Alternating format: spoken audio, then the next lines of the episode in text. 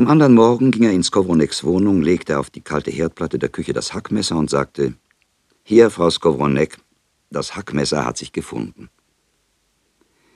Er wollte sich schnell wieder entfernen, aber die Frau Skowronek begann, Gefunden hat es sich? Es war nicht schwer. Ihr habt es doch versteckt. Übrigens habt ihr gestern fest geschlafen. Wir waren noch einmal vor dem Laden und haben geklopft. Habt ihr schon gehört? Der Frisch vom Eiscremesalon hat euch etwas sehr Wichtiges zu sagen. Ihr sollt sofort zu ihm hinübergehen. Mendel erschrak. Irgendjemand hatte ihn also gestern gesehen. Vielleicht hatte ein anderer die Wohnung ausgeplündert und man verdächtigte Mendel. Vielleicht auch waren es gar nicht Deborahs Ersparnisse, sondern die der Frau Frisch, und er hatte sie geraubt. Seine Knie zitterten. Erlaubt mir, dass ich mich setze, sagte er zu Frau Skowronek. Zwei Minuten könnt ihr sitzen, sagte sie. Dann muss ich kochen. Was für eine wichtige Sache ist es? forschte er. Aber er wusste schon im Voraus, dass ihm die Frau nichts verraten würde. Sie weidete sich an seiner Neugier und schwieg. Dann hielt sie die Zeit für gekommen, ihn wegzuschicken. Ich mische mich nicht in fremde Angelegenheiten, geht nur zu frisch, sagte sie. Und Mendel ging und beschloss, nicht bei Frisch einzutreten. Es konnte nur etwas Böses sein. Es würde von selbst früh genug kommen. Er wartete. Am Nachmittag aber kamen die Enkel Skowroneks zu Besuch. Frau Skowronek schickte ihn um drei Portionen Erdbeercreme. Zage betrat Mendel den Laden. Mr. Frisch war zum Glück nicht da. Seine Frau sagte, mein Mann hat Ihnen etwas sehr Wichtiges mitzuteilen. Kommen Sie bestimmt am Nachmittag. Mendel tat, als ob er nicht gehört hätte. Sein Herz lief stürmisch. Es wollte ihm entfliehen. Mit beiden Händen hielt er es fest. Etwas Böses drohte ihm auf jeden Fall. Er wollte die Wahrheit sagen. Frisch würde ihm glauben. Glaubte man ihm nicht, so kam er ins Zuchthaus. Nun, es war auch nichts dabei. Im Zuchthaus wird er sterben, nicht in Suchnau. Er konnte die Gegend des Eiscremesalons nicht verlassen. Er ging auf und ab vor dem Laden. Er sah den Jungen frisch heimkehren. Er wollte noch warten, aber seine Füße hasteten von selbst in den Laden. Er öffnete die Tür, die eine schrille Glocke in Bewegung setzte, und fand nicht mehr die Kraft, die Tür zu schließen, so dass die Alarmklingel unaufhörlich lärmte und Mendel betäubt in ihrem gewaltsamen Lärm gefangen blieb, gefesselt im Klingeln und unfähig, sich zu rühren. Mr. Frisch selbst schloss die Tür. Und in der Stille, die jetzt einbrach, hörte Mendel den Mr. Frisch seiner Frau sagen, Schnell ein Soda mit Himbeer für Mr. Singer. Wie lange hatte man nicht mehr Mr. Singer zum Mendel gesagt? Erst in diesem Augenblick empfand er, dass man ihm lange Zeit nur Mendel gesagt hatte, um ihn zu kränken. Es ist ein böser Witz von Frisch, dachte er. Das ganze Viertel weiß, dass dieser junge Mann geizig ist. Er selbst weiß, dass ich das Himbeerwasser nicht bezahlen werde. Ich werde es nicht trinken. Danke, danke, sagte Mendel, ich trinke nichts.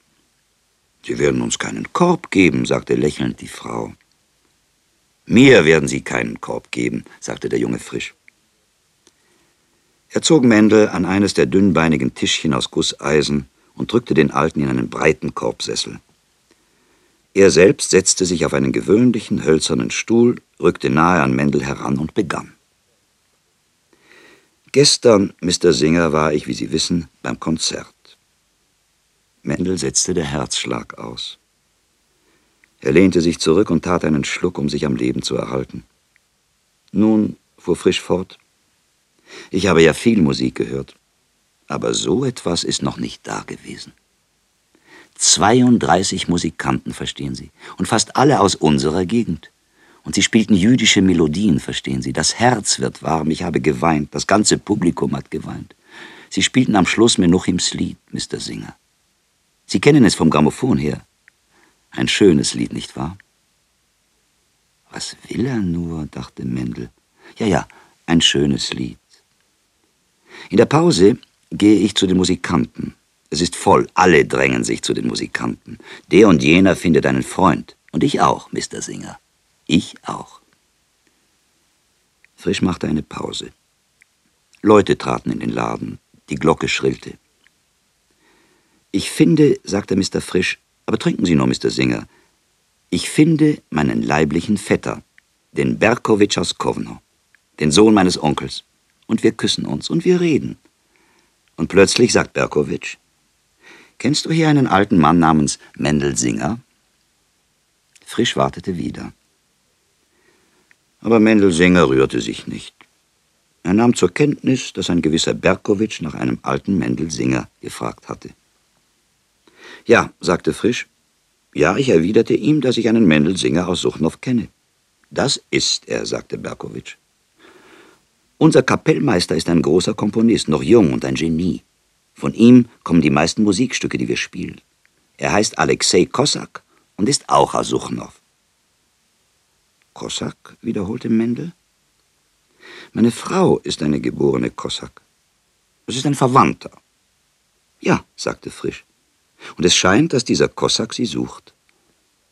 Er will Ihnen wahrscheinlich etwas mitteilen, und ich soll Sie fragen, ob Sie es hören wollen. Entweder Sie gehen zu ihm ins Hotel, oder ich schreibe Berkowitsch Ihre Adresse. Es wurde Mendel leicht und gleichzeitig schwer zumute. Er trank das Himbeerwasser, lehnte sich zurück und sagte, ich danke Ihnen, Mr. Frisch. Aber es ist nicht so wichtig. Dieser Kossak wird mir alle traurigen Sachen erzählen, die ich schon weiß. Und außerdem, ich will Ihnen die Wahrheit sagen. Ich habe schon daran gedacht, mich mit Ihnen zu beraten. Ihr Bruder hat doch eine Schiffskartenagentur. Ich will nach Hause, nach Suchnow. Es ist nicht mehr Russland, die Welt hat sich verändert. Was kostet eine Schiffskarte heute? Und was für Papiere muss ich haben? Reden Sie mit Ihrem Bruder. Aber sagen Sie niemandem etwas. Ich werde mich erkundigen, erwiderte Frisch. Aber Sie haben bestimmt nicht so viel Geld. Und in Ihrem Alter. Vielleicht sagt Ihnen dieser Kossak etwas. Vielleicht nimmt er Sie mit. Er bleibt nur kurze Zeit in New York. Soll ich dem Berkowitsch Ihre Adresse geben? Denn, wie ich Sie kenne, Sie gehen nicht ins Hotel. Nein, sagte Mendel, ich werde nicht hingehen. Schreiben Sie ihm, wenn Sie wollen. Er erhob sich. Frisch drückte ihn wieder in den Sessel. Ein Moment, sagte er. Mr. Singer, ich habe das Programm mitgenommen. Da ist das Bild dieses Kossak und er zog aus der Brusttasche ein großes Programm, entfaltete es und hielt es Mendel vor die Augen. Ein schöner junger Mann, sagte Mendel. Er betrachtete die Fotografie. Obwohl das Bild abgenutzt war, das Papier schmutzig und das Porträt sich in hunderttausend winzige Moleküle aufzulösen schien, trat es lebendig aus dem Programm vor Mendels Augen. Er wollte es sofort zurückgeben, aber er behielt es und starrte darauf. Breit und weiß war die Stirn unter der Schwärze der Haare, wie ein glatter, besonnter Stein. Die Augen waren groß und hell. Sie blickten Mendel Singer geradeaus an. Er konnte sich nicht mehr von ihnen befreien. Sie machten ihn fröhlich und leicht, so glaubte Mendel. Ihre Klugheit sah er leuchten.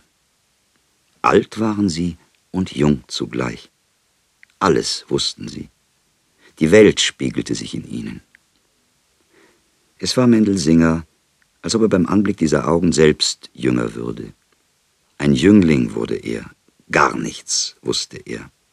Alles musste er von diesen Augen erfahren. Er hat sie schon gesehen, geträumt, als kleiner Junge. Vor Jahren, als er anfing, die Bibel zu lernen, waren es die Augen der Propheten. Männer, zu denen Gott selbst gesprochen hat, haben diese Augen. Alles wissen sie. Nichts verraten sie. Das Licht ist in ihnen.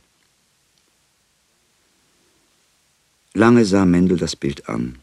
Dann sagte er, ich werde es nach Hause mitnehmen, wenn Sie erlauben, Mr. Frisch. Und er faltete das Papier zusammen und ging. Er ging um die Ecke, entfaltete das Programm, sah es an und steckte es wieder ein. Eine lange Zeit schien ihm seit der Stunde vergangen zu sein, in der er den Eiscremesalon betreten hatte.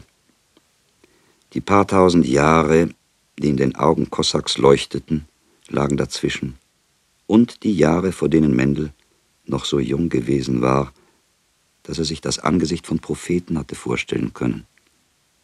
Er wollte umkehren, nach dem Konzertsaal fragen, in dem die Kapelle spielte, und hineingehen. Aber er schämte sich. Er ging in den Laden des Skowroneks und erzählte, dass ihn ein Verwandter seiner Frau in Amerika suche. Er habe frisch die Erlaubnis gegeben, die Adresse mitzuteilen. Morgen Abend wirst du bei uns essen wie alle Jahre, sagte Skowronek. Es war der erste Osterabend. Mendel nickte. Er wollte lieber in seinem Hinterzimmer bleiben. Er kannte die schiefen Blicke der Frau Skowronek und die berechnenden Hände, mit denen sie Mendel die Suppe und den Fisch zuteilte. Es ist das letzte Mal, dachte er. Von heute in einem Jahr werde ich in Suchnow sein, lebendig oder tot. Lieber tot. Als erster der Gäste kam er am nächsten Abend, aber als letzter setzte er sich an den Tisch. Frühzeitig kam er, um die Frau Skowronek nicht zu kränken. Spät nahm er seinen Platz ein, um zu zeigen, dass er sich für den geringsten unter den Anwesenden hielt. Ringsum saßen sie schon. Die Hausfrau, beide Töchter Skowroneks mit ihren Männern und Kindern, ein fremder Reisender in Musikalien und Mendel. Er saß am Ende des Tisches, auf den man ein gehobeltes Brett gelegt hatte, um ihn zu verlängern. Mendels Sorge galt nun nicht allein der Erhaltung des Friedens, sondern auch dem Gleichgewicht zwischen der Tischplatte und ihrer künstlichen Verlängerung. Mendel hielt mit einer Hand das Brettende fest, weil man einen Teller oder eine Terrine darauf stellen musste. Sechs schneeweiße dicke Kerzen brannten in sechs silbernen Leuchtern auf dem schneeweißen Tischtuch, dessen gestärkter Glanz die sechs Flammen zurückstrahlte. Wie weiße und silberne Wächter von gleichem Wuchs standen die Kerzen vor Skowronek, dem Hausherrn, der im weißen Kittel auf einem weißen Kissen saß, angelehnt an ein anderes Kissen. Ein sündenreiner König auf einem sündenreinen Thron. Wie lange war es her, dass Mendel in der gleichen Tracht, in gleicher Art den Tisch und das Fest regiert hatte? Heute saß er gebeugt und geschlagen in seinem grün schillernden Rock am letzten Ende, der geringste unter den Anwesenden, besorgt um die eigene Bescheidenheit und eine armselige Stütze der Feier. Die Osterbrote lagen verhüllt unter einer weißen Serviette, ein schneeiger Hügel neben dem sanften Grün der Kräuter, dem dunklen Rot der Rüben und dem herben Gelb der Meerrettichwurzel. Die Bücher mit den Berichten von dem Auszug der Juden aus Ägypten lagen aufgeschlagen vor jedem Gast. Skowronek begann die Legende vorzusingen und alle wiederholten seine Worte, erreichten ihn und sangen einträchtig im Chor diese behagliche, schmunzelnde Melodie. Eine gesungene Aufzählung der einzelnen Wunder, die immer wieder zusammengerechnet wurden und immer wieder die gleichen Eigenschaften Gottes ergaben. Die Größe, die Güte, die Barmherzigkeit, die Gnade für Israel und den Zorn gegen Pharao. Sogar der Reisende in Musikalien, der die Schrift nicht lesen konnte und die Gebräuche nicht verstand, konnte sich der Melodie nicht entziehen, die ihn mit jedem neuen Satz umwarb, einspann und umkoste, so dass er sie mitzusummen begann, ohne es zu wissen. Und selbst Mendel stimmte sie milde gegen den Himmel, der vor viertausend Jahren freigebig heitere Wunder gespendet hatte. Und es war, als würde durch die Liebe Gottes zum ganzen Volk Mendel mit seinem eigenen kleinen Schicksal beinahe ausgesöhnt. Noch sang er nicht mit, Mendelsinger, aber sein Oberkörper schaukelte vor und zurück, gewiegt vom Gesang der anderen. Er hörte die Enkelkinder Skowroneks mit hellen Stimmen singen und erinnerte sich der Stimmen seiner eigenen Kinder. Er sah noch den hilflosen Menuchim auf dem ungewohnten erhöhten Stuhl am feierlichen Tisch.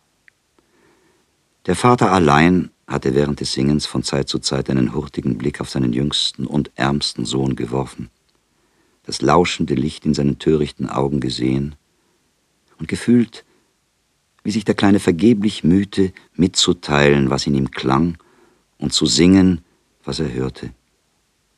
Es war der einzige Abend im Jahr, an dem Menuchim einen neuen Rock trug, wie seine Brüder, und den weißen Kragen des Hemdes mit den ziegelroten Ornamenten, als festlichen Rand um sein welkes Doppelkinn.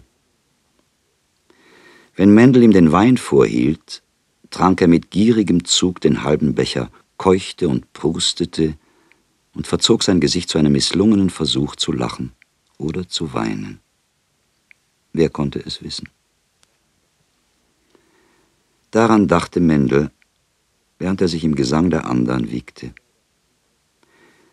Er sah, dass sie schon weit voraus waren, überschlug ein paar Seiten und bereitete sich vor, aufzustehen, die Ecke von den Tellern zu entlasten, damit sich kein Unfall ereignete, wenn er loslassen sollte. Denn der Zeitpunkt näherte sich, an dem man den roten Becher mit Wein füllte und die Tür öffnete, um den Propheten Eliyahu einzulassen. Schon wartete das dunkelrote Glas. Die sechs Lichter spiegelten sich in seiner Wölbung.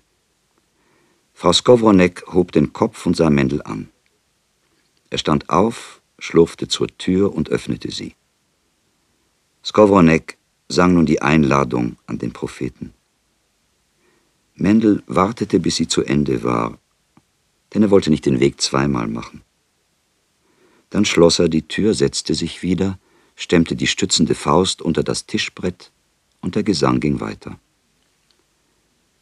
Kaum eine Minute, nachdem Mendel sich gesetzt hatte, klopfte es. Alle hörten das Klopfen, aber alle dachten, es sei eine Täuschung. An diesem Abend saßen die Freunde zu Haus. Leer waren die Gassen des Viertels. Um diese Stunde war kein Besuch möglich. Es war gewiss der Wind, der klopfte. Mendel, sagte Frau Skowronek, ihr habt die Tür nicht richtig geschlossen. Da klopfte es noch einmal.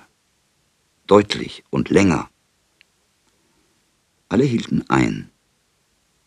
Der Geruch der Kerzen, der Genuss des Weins, das gelbe, ungewohnte Licht und die alte Melodie hatten die Erwachsenen und die Kinder so nah an die Erwartung eines Wunders gebracht, dass ihr Atem für einen Augenblick aussetzte und dass sie ratlos und blass einander ansahen, als wollten sie sich fragen, ob der Prophet nicht wirklich Einlass verlange. Also blieb es still, und niemand wagte sich zu rühren. Endlich regte sich Mendel. Noch einmal schob er die Teller in die Mitte. Noch einmal schlurfte er zur Tür und öffnete. Da stand ein großgewachsener Fremder im halbdunklen Flur, wünschte guten Abend und fragte, ob er eintreten dürfe. Skowronek erhob sich mit einiger Mühe aus seinen Pölstern. Er ging zur Tür, betrachtete den Fremden und sagte, Please, wie er es in Amerika gelernt hatte. Der Fremde trat ein. Er trug einen dunklen Mantel, hochgeschlagen war sein Kragen, den Hut behielt er auf dem Kopf, offenbar aus Andacht vor der Feier, in die er geraten war, und weil alle anwesenden Männer mit bedeckten Häuptern dasaßen. Es ist ein feiner Mann, dachte Skowronek, und er knöpfte, ohne ein Wort zu sagen, dem Fremden den Mantel auf. Der Mann verneigte sich und sagte, ich heiße Alexei Kossak. Ich bitte um Entschuldigung, ich bitte sehr um Entschuldigung. Man hat mir gesagt, dass sich ein gewisser Mendel Singer aus Suchnow bei Ihnen aufhält. Ich möchte ihn sprechen. Das bin ich, sagte Mendel, trat nahe an den Gast und hob den Kopf. Seine Stirn reichte bis zur Schulter des Fremden. Herr Kossak, fuhr Mendel fort, ich habe schon von Ihnen gehört. Ein Verwandter sind Sie. Legen Sie ab und setzen Sie sich mit uns an den Tisch sagte Skowronek. Frau Skowronek erhob sich. Alle rückten zusammen. Man machte dem Fremden Platz. Skowroneks Schwiegersohn stellte noch einen Stuhl an den Tisch. Der Fremde hängte den Mantel an einen Nagel und setzte sich Mendel gegenüber. Man stellte einen Becher Wein vor den Gast. Lassen Sie sich nicht aufhalten, bat Kossak. Beten Sie weiter. Sie fuhren fort. Still und schmal saß der Gast auf seinem Platz. Mendel betrachtete ihn unaufhörlich. Unermüdlich sah Alexei Kossak auf Mendelsinger. Also saßen sie einander gegenüber, umweht von dem Gesang der andern, aber von ihnen getrennt. Es war beiden angenehm, dass sie der andern wegen noch nicht miteinander sprechen konnten. Mendel suchte die Augen des Fremden. Schlug sie Kossak nieder, so war es dem Alten, als müsse er den Gast bitten, sie offen zu halten. In diesem Angesicht war Mendelsinger alles fremd. Nur die Augen hinter den randlosen Gläsern waren ihm nahe. Zu ihnen schweifte immer wieder sein Blick. Wie in einer Heimkehr zu vertrauten, hinter Fenstern verborgenen Lichtern aus der fremden Landschaft des schmalen, blassen und jugendlichen Gesichts. Schmal, verschlossen und glatt waren die Lippen. Wenn ich sein Vater wäre, dachte Mendel, würde ich ihm sagen, lächle, Alexei. Leise zog er aus der Tasche das Plakat, entfaltete es unter dem Tisch, um die anderen nicht zu stören, und reichte es dem Fremden hinüber. Der nahm es und lächelte, schmal, zart und nur eine Sekunde lang. Man unterbrach den Gesang, die Mahlzeit begann. Einen Teller heißer Suppe schob Frau Skowronek vor den Gast und Herr Skowronek bat ihn, mitzuessen. Der Reisende in Musikalien begann ein Gespräch in Englisch mit Kossak, von dem Mendel gar nichts verstand.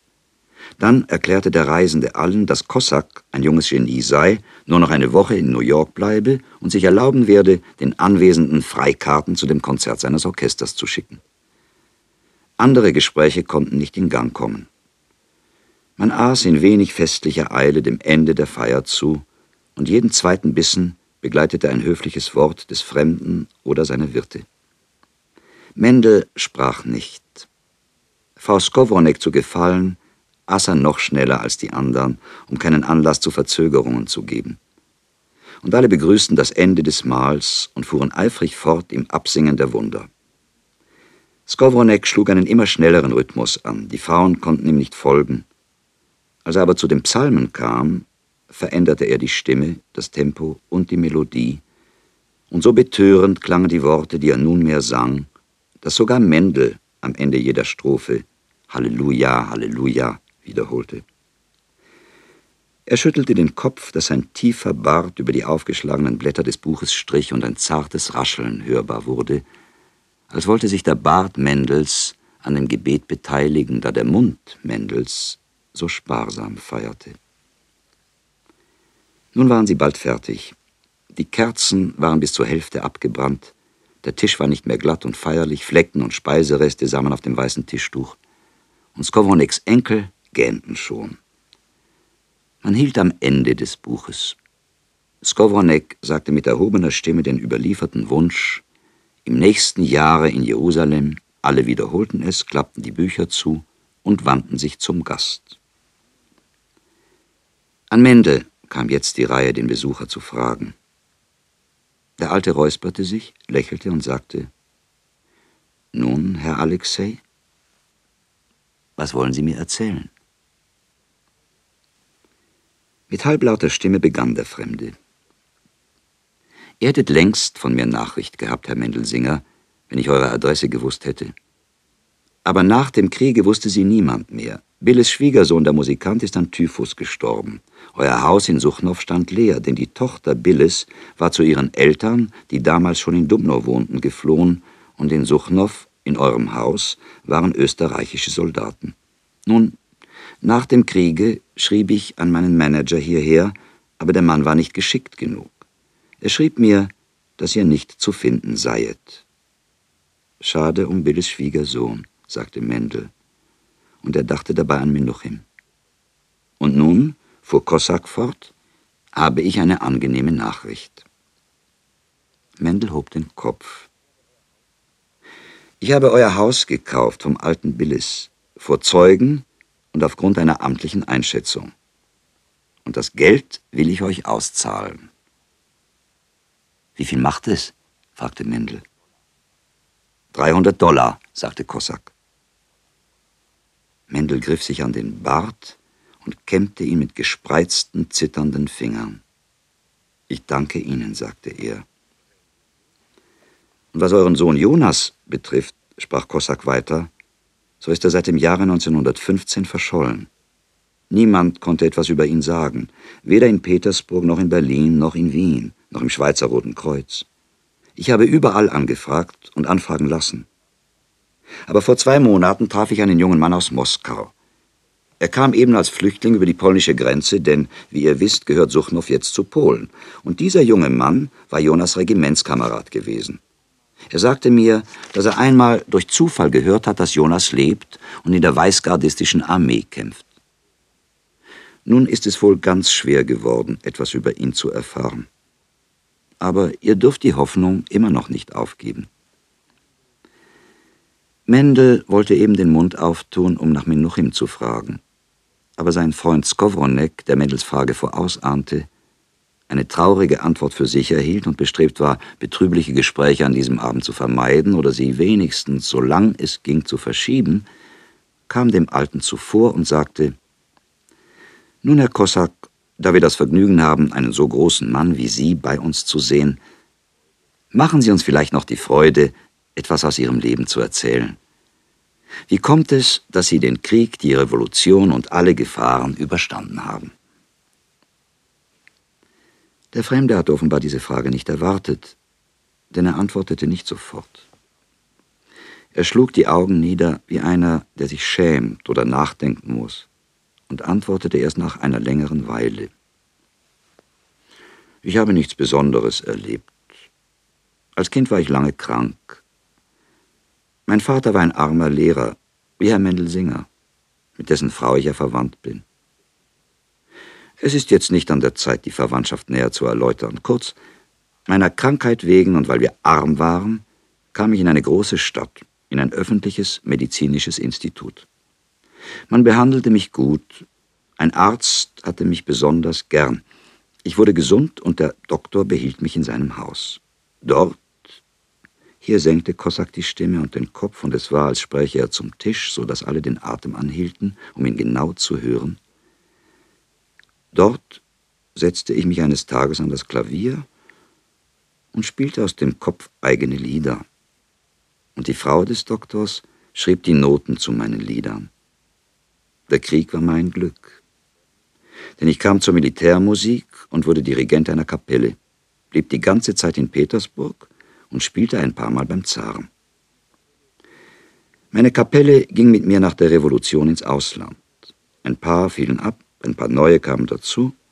In London machten wir einen Kontrakt mit einer Konzertagentur und so ist mein Orchester entstanden.